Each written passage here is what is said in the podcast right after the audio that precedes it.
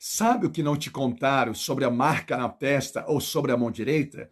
Muitos estão preocupados com a marca da besta. Isso se encontra em Apocalipse, capítulo 13, no versículo 18. Mas existe uma outra marca muito mais forte, muito mais poderosa, que demarca a sua vida, a sua alma e que transforma a sua história e que potencializa a sua fé e a sua visão. Isso se encontra em Ezequiel, no capítulo 9, no versículo 4. A Bíblia diz que existe uma marca na nossa testa, a marca de Cristo, um selo espiritual que te protege e que te faz dele, que te faz propriedade exclusiva de Deus. Também se encontra em Apocalipse, capítulo 7, no versículo 3. A Bíblia diz assim: Não danifiqueis a terra, nem o mar, nem as árvores, até que selemos a testa do servo do nosso Deus. E você, tem essa marca? Tem procurado viver essa aliança com Cristo?